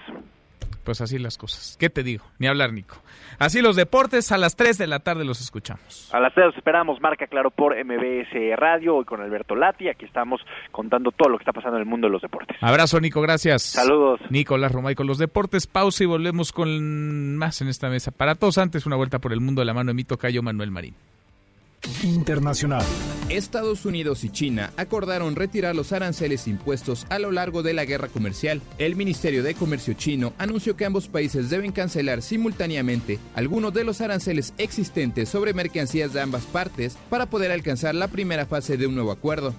El Fondo Monetario Internacional dijo que está disponible para dialogar con el presidente electo de Argentina, Alberto Fernández, sobre el futuro de la línea de crédito por 57 mil millones de dólares en el país. En su reciente visita a México, Alberto Fernández dijo que está seguro de que nuestro país apoyará económicamente a su gobierno.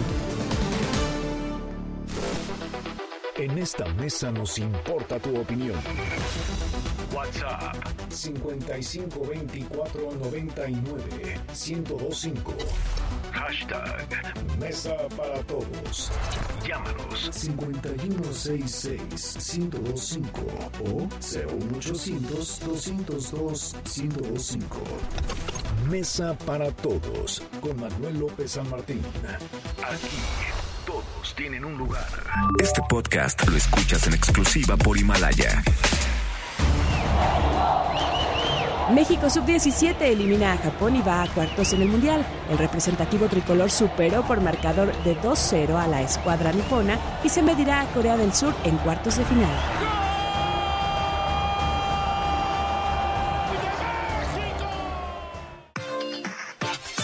Seguimos, volvemos a esta mesa, la mesa para todos. Es un día este movido en el Senado de la República. Hay pendientes, varios pendientes, designaciones, algunas caminan, otras están todavía en el aire. Oscar Palacios, de nuevo, Oscar, buenas tardes. ¿Cómo van las cosas allá en el Senado?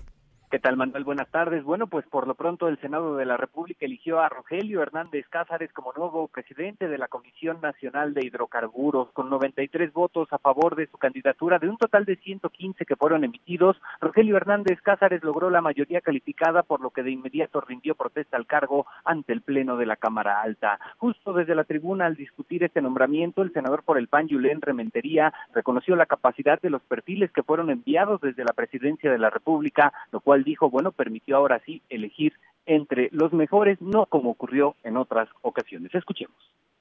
Estamos claramente satisfechos con los perfiles que se han mandado desde la Presidencia de la República, sí, desde la misma Presidencia de la República. Hay que decir que en Acción Nacional lo que nos mueve es la idea de que las cosas se hagan bien de que podamos elegir entre los mejores, dejando aparte de las ideologías. No estamos aquí para oponernos, estamos aquí para construir juntos. En tanto, la también senadora por el PAN, Xochitl Gálvez, advirtió que hay una gran expectativa de los inversionistas en torno a este nombramiento, por lo que destacó la necesidad de enviar un mensaje de certeza, esto en el sentido de que el presidente de la CNH se conducirá de manera imparcial. Así lo dijo. Hay expectativa más de la que se imaginan en este nombramiento, eh, de aquellos que ya están invirtiendo, de aquellos que quieren invertir. Y creo que lo que les tenemos que mandar es una certeza de legalidad, de que la persona que esté al frente de esta comisión se conduzca absolutamente de manera transparente, imparcial. Rogelio Hernández Cázares superó en la votación a Paola Elizabeth López Chávez, quien obtuvo 21 sufragios, así como a Ángel Carrizales López, quien, bueno, por quinta ocasión fue propuesto para ocupar un cargo en el sector energético y en esta ocasión contó con el apoyo de solo un senador. Oh. Manuel, es el reporte. Buenas tardes. Quinta ocasión, pues para él sí hay quinto mal. ¿Un senador nada más lo apoyó?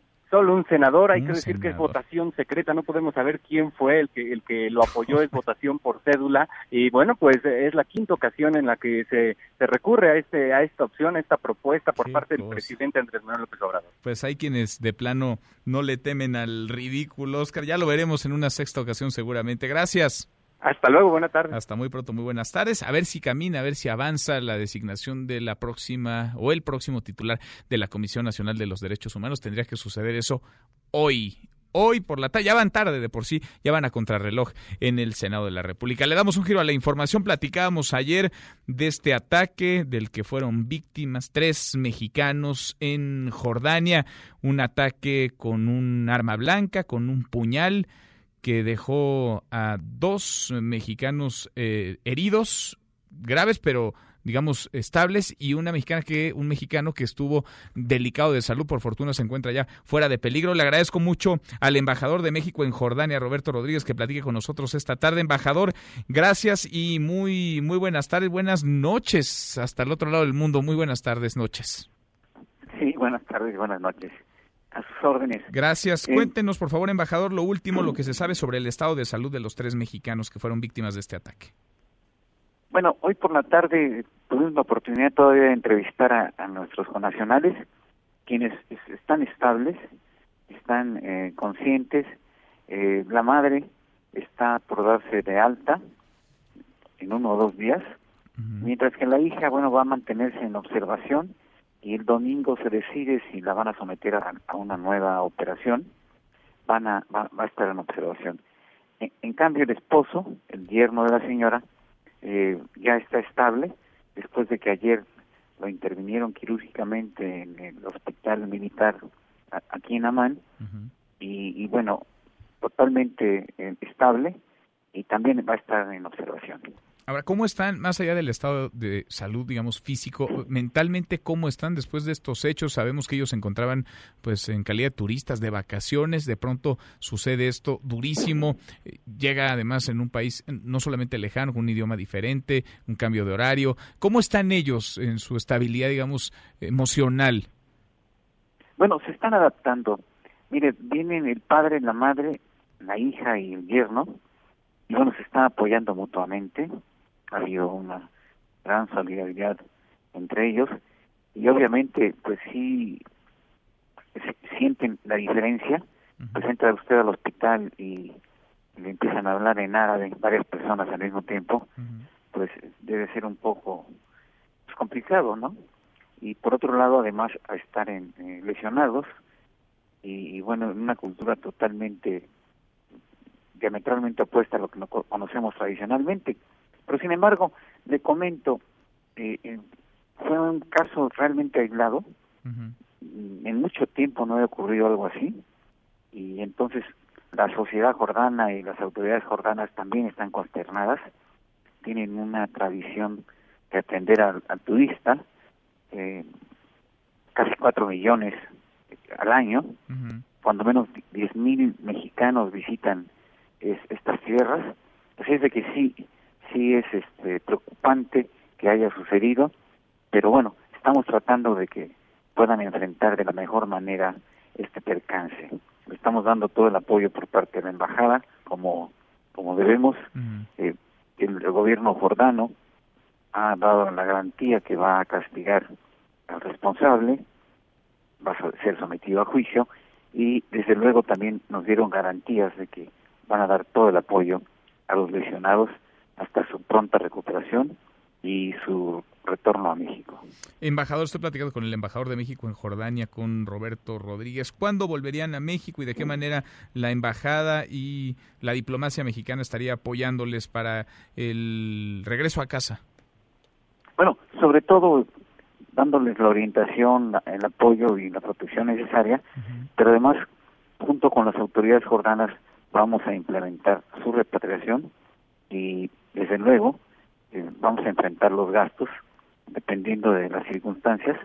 Eh, una parte, obviamente, la, la cubrirá el gobierno jordano, casi en su totalidad, pero además la buena noticia es que eh, los eh, mexicanos, al comprar su paquete turístico, también compraron un seguro de, de, accidentes para, para el trayecto, así es de que están protegidos por triple vía. Pues Qué bueno y qué bueno sobre todo que están fuera de peligro, que ha mejorado la condición física de salud de los tres mexicanos que fueron víctimas de este, de este ataque, de este terrible ataque. Embajador, le agradezco mucho estos minutos. Gracias. Gracias, muy buenas tardes. Es el embajador de México en Jordania, Roberto Rodríguez. La situación de los tres mexicanos, los tres están estables ya. La madre fue de alta, la hija quedará unos días en observación. Son palabras del embajador de México en Jordania, palabras de Roberto Rodríguez. Cruzamos la media ya la hora con 34. Pausa y volvemos con un resumen de lo más importante del día. Esta mesa, la mesa para todos. Información para el nuevo milenio. Mesa para todos con Manuel López San Martín. Regresamos. Este podcast lo escuchas en exclusiva por Himalaya. La saga Scream regresará a los cines. Después de cuatro películas y una serie de televisión, el asesino de la máscara de fantasma volverá a la gran pantalla por quinta vez y probablemente acompañado de parte del reparto original.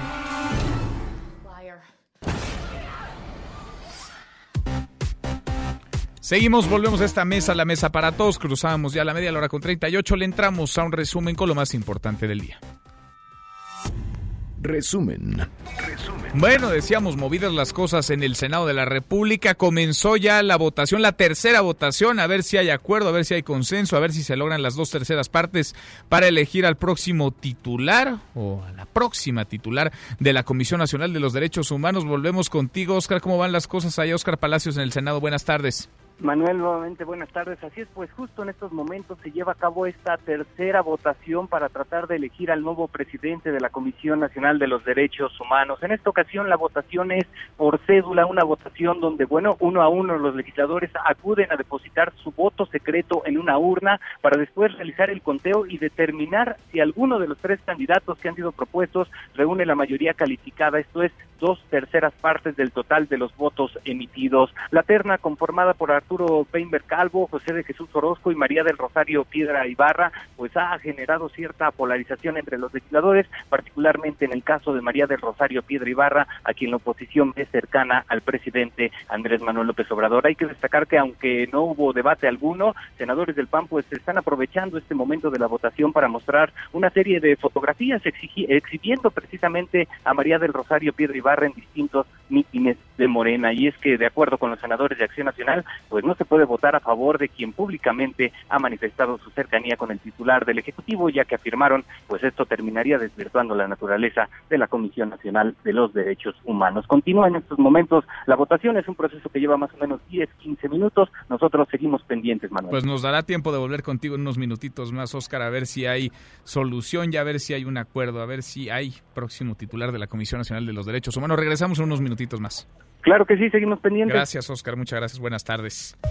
Bueno, y en la otra cámara, en la Cámara de Diputados, ¿cómo van las cosas, Angélica? ¿Cómo estás, Angélica Melín? Buenas tardes. Manuel, muy buenas tardes, con el gusto de saludarte. Aquí en San Lázaro, los dos temas que se tenía previsto tratar este día siguen en suspenso. Lo que eh, han decidido los coordinadores parlamentarios es que el tema polémico del recorte del 50% a las prerrogativas de los partidos, el dinero público que se entrega a los partidos políticos, Manuel, esa discusión tenía prevista eh, esta tarde en el Pleno. Han dicho los coordinadores, al menos de Movimiento Ciudadano y de PRD, han confirmado que se pasa para la siguiente semana y bueno, pues este tema seguirá aquí despertando polémica porque no hay acuerdo en esta reforma al artículo 41 constitucional. Y el otro tema pendiente aquí en San Lázaro, bueno, pues es el desenlace de la llamada Ley Nieto, esta reforma que le da facultades extraordinarias a la Unidad de Inteligencia Financiera de la Secretaría de Hacienda. Y bueno, pues lo que se prevé aquí es que los diputados reviertan, echen abajo una reserva que se probó ayer y que le quita precisamente a la unidad de inteligencia financiera la facultad de emitir extinción de dominio sobre bienes y cuentas congeladas. La diputada que propuso que se quitara esta facultad a la unidad de inteligencia, Lidia García de Morena, bueno, pues anticipó que sí, su reserva va a ser echada por tierra. Escuchemos lo que dijo. Desconozco al interior cuáles son los, los acuerdos, sé lo mismo que ustedes, que quieren echar abajo la votación que ya se dio el día de, de ayer, pero pues hay que ver qué repercusiones legales tiene, porque ya está publicado en Gaceta Parlamentaria. Y la sesión está a unos segundos de empezar. La presidenta de la mesa directiva, Laura Rojas, está ya en la zona de la mesa directiva, pero la sesión todavía no inicia. Estamos pendientes entonces, Angélica, en el aire varios de los asuntos que se quedaron ahí, que están en el tintero todavía y que son, no hay que omitirlo, polémicos, no poco polémicos. Gracias. Aquí seguimos pendientes, Manuel. Gracias, Angélica. Muy buenas tardes. Bueno, y esta tarde en la reunión con la Cámara de la Industria de Radio y la Televisión, el presidente López Obrador anunció que va a analizar la posibilidad de reducir los tiempos oficiales en medios de comunicación. Antes, en la mañanera, rechazó que su estrategia de seguridad sea una ocurrencia y descartó cambios en la misma, así lo decía. Últimamente hemos enfrentado situaciones difíciles, pero esto no nos va a desviar. Al contrario, en las crisis, aunque sean transitorias, se definen más las posturas. Por ejemplo, todo esto de la violencia de Culiacán hasta los lamentables hechos de la familia que es asesinada, despertó, alentó los afanes autoritarios de uso de la fuerza. Bueno, y con un fuerte dispositivo de fuerzas federales en los caminos de Bavispe, en Sonora, desde esta mañana se llevan a cabo los primeros funerales de las víctimas de la familia Levarón en la comunidad del Amor a las Víctimas, no hay que olvidarlo. Son tres mujeres y seis niños, seis menores de edad, entre ellos un par de gemelitos de seis meses. Y la Fiscalía General de Justicia del Estado de México reveló que los autores materiales del asesinato del alcalde de Valle de Chalco, Francisco Tenorio, son dos jóvenes que se dedican al narcomenudeo en la zona oriente de la entidad. Sin embargo, el verdadero móvil del atentado todavía se desconoce. Las autoridades dicen tener ya identificados a los responsables. Y el apoderado legal de la feria de Chapultepec fue vinculado a proceso por el accidente del pasado 28 de septiembre en el juego La Quimera que dejó dos muertos y dos heridos. Esto lo informó Ulises Lara, el vocero de la Procuraduría Capitalina. Y el cuento de nunca acabar, normalistas de Tiripetio en Michoacán secuestraron otra vez camiones de carga y los llevaron a su escuela. Cuéntanos, Marco Antonio, ¿cómo estás? Marco Antonio Duarte, buenas tardes. Gracias Manuel, muy buenas tardes. Estudiantes normalistas continúan por cuarto día consecutivo bloqueando el corredor ferroviario Morelia-Lázaro Cárdenas. Los futuros docentes de educación básica se mantienen en dos puntos, uno de ellos en las inmediaciones de la tenencia moreliana de Tiripetío, mientras que el segundo lugar bloqueado es en el poblado indígena de Calzoncín en el municipio de Uruapan. Los estudiantes exigen la entrega de 2.000 plazas automáticas en el sistema educativo público de Michoacán, así como recursos para los normales oficiales que existen en en el estado. Finalmente, cabe mencionar que los normalistas también secuestraron esta mañana al menos cuatro vehículos de carga, los cuales introdujeron a la Escuela Normal Rural Vasco de Quiroga, también ubicada en la tenencia de Tiripetío. Continuamos con más en Mesa para Todos. Gracias, muchas gracias Marco Antonio. Hasta aquí el resumen con lo más importante del día.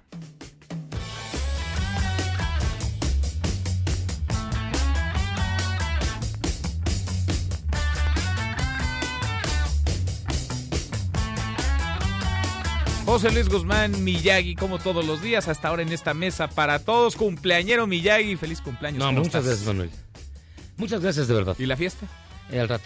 Bueno, muy bien. Esperamos. Nos vas a invitar, ¿no? En las conjitas de Playboy ya está todo amarrado. Ah, sí. ya. ¿En charros? ¿En charros contra También, sí. ¿O después de después charros? de charros ah, contra gangsters. Muy bien.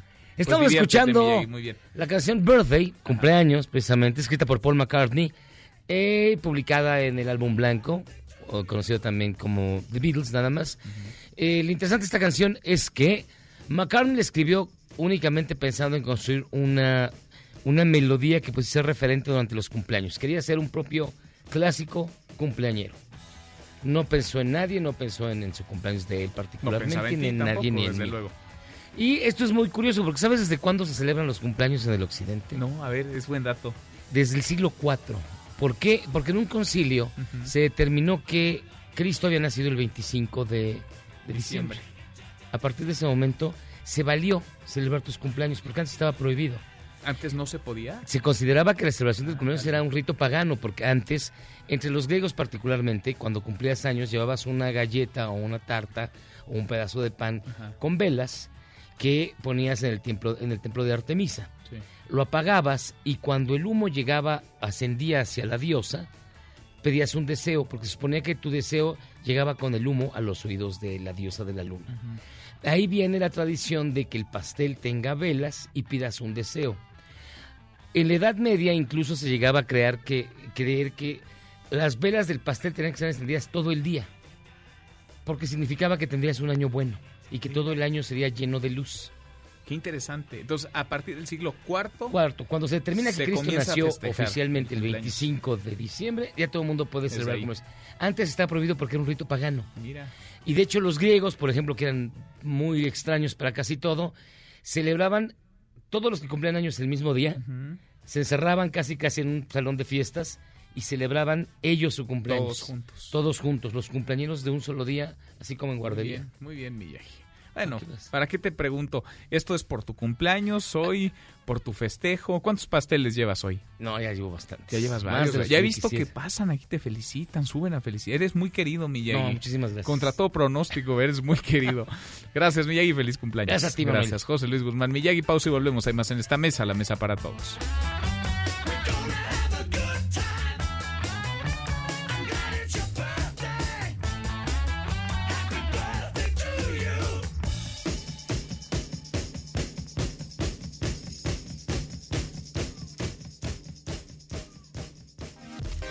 Tu opinión cuenta y a nosotros nos interesa. Llámanos del interior de la República al 01800-202-1025. Síguenos en Twitter, arroba M. López San Martín. Hashtag Mesa para Todos. Este podcast lo escuchas en exclusiva por Himalaya. Se triplica la muerte violenta de menores. CNDH advierte sobre creciente vulnerabilidad. Según datos del INEGI, en 2007 hubo 1.002 homicidios de personas entre 0 y 19 años y en 2017 creció a 2.858.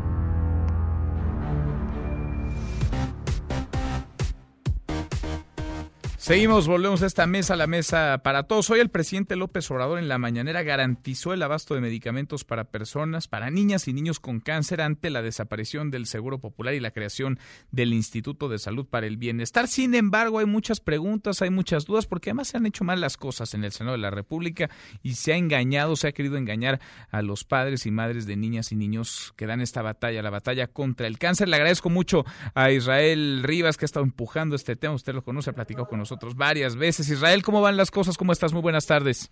Hola Manuel, muy buenas tardes a tus órdenes. Pues eh, bueno, aquí los estires y aflojas en que no sabemos qué va a pasar.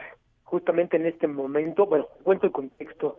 Venimos muy temprano hoy en la mañana, ayer nos atendió una comisión, no de senadores, sino más bien el secretario técnico de, de, de, este, de la Comisión de Salud.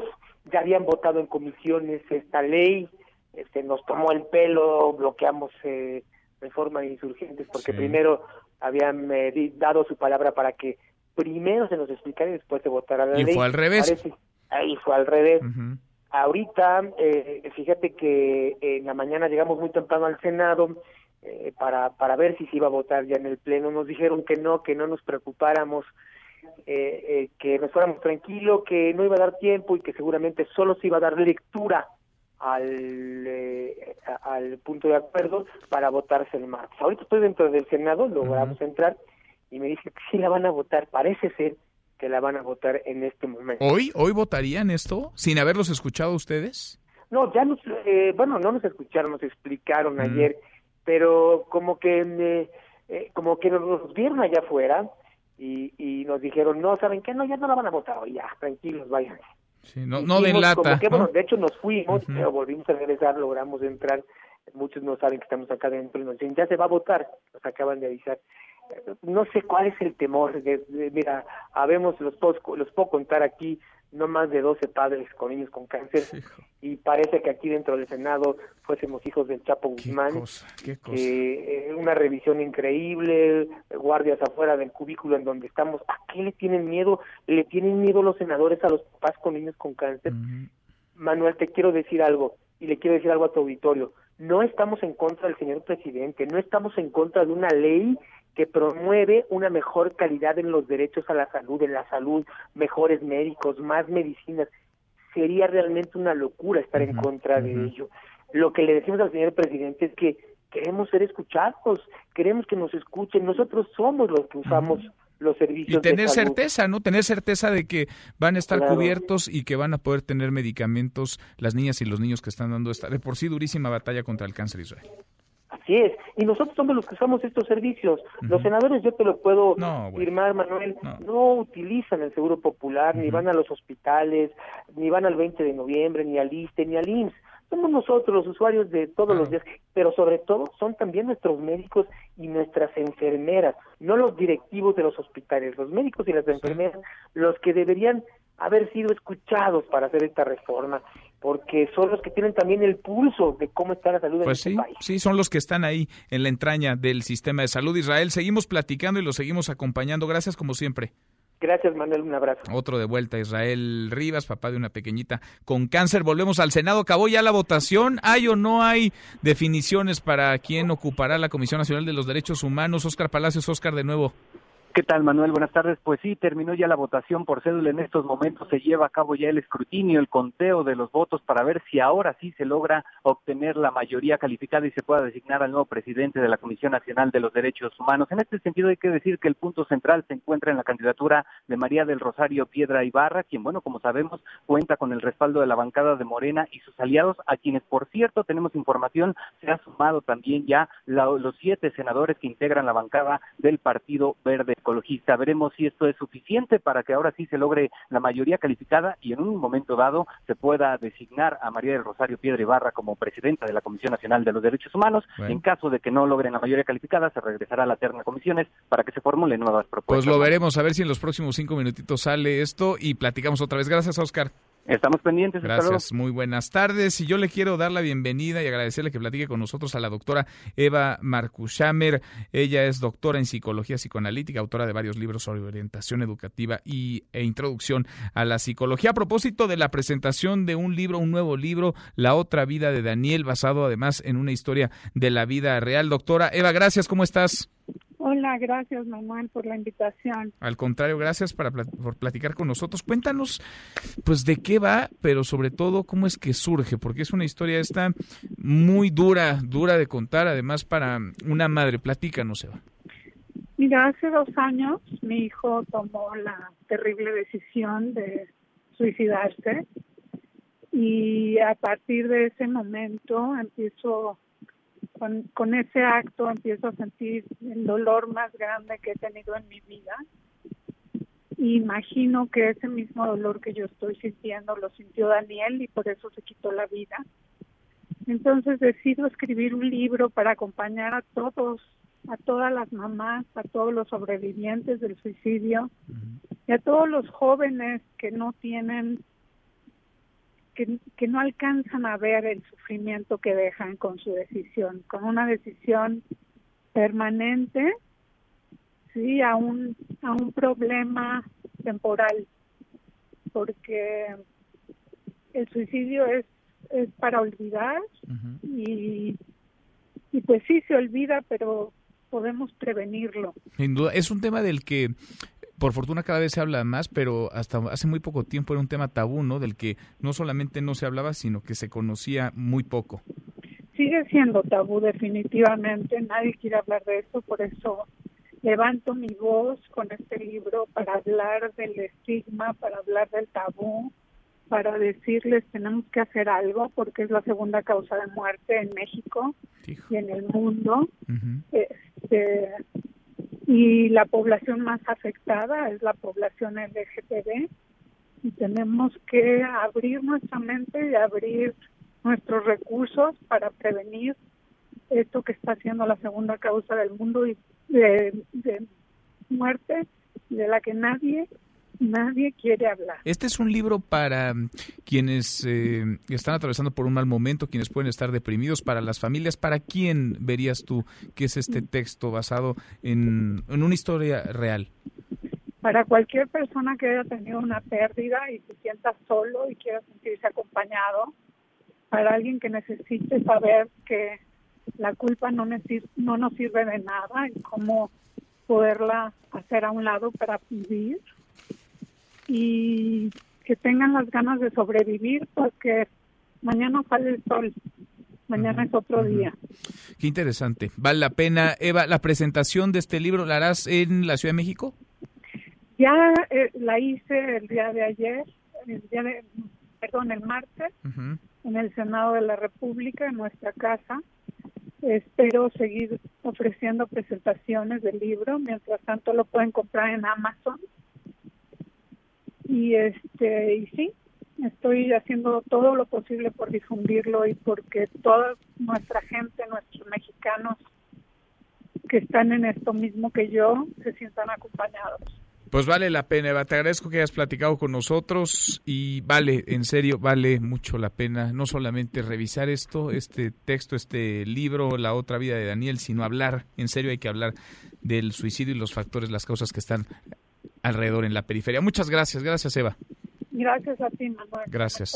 Muy buenas tardes, la doctora Eva Marschumacher. Nosotros con esto cerramos, con esto llegamos al final. Soy Manuel López San Martín. Gracias por habernos acompañado a lo largo de estas dos horas. Se quedan con Nicolás Romay, Radio Marca Claro. Nos vemos al rato, 8 de la noche, Noticias República MX por ADN 40. Y aquí nos encontramos mañana, que por fin será viernes, en esta mesa, la mesa para todos. Pásela muy bien.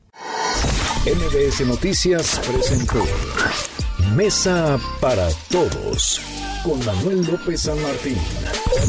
Un espacio donde todos tienen un lugar. Este podcast lo escuchas en exclusiva por Himalaya. Si aún no lo haces, descarga la app para que no te pierdas ningún capítulo. Himalaya.com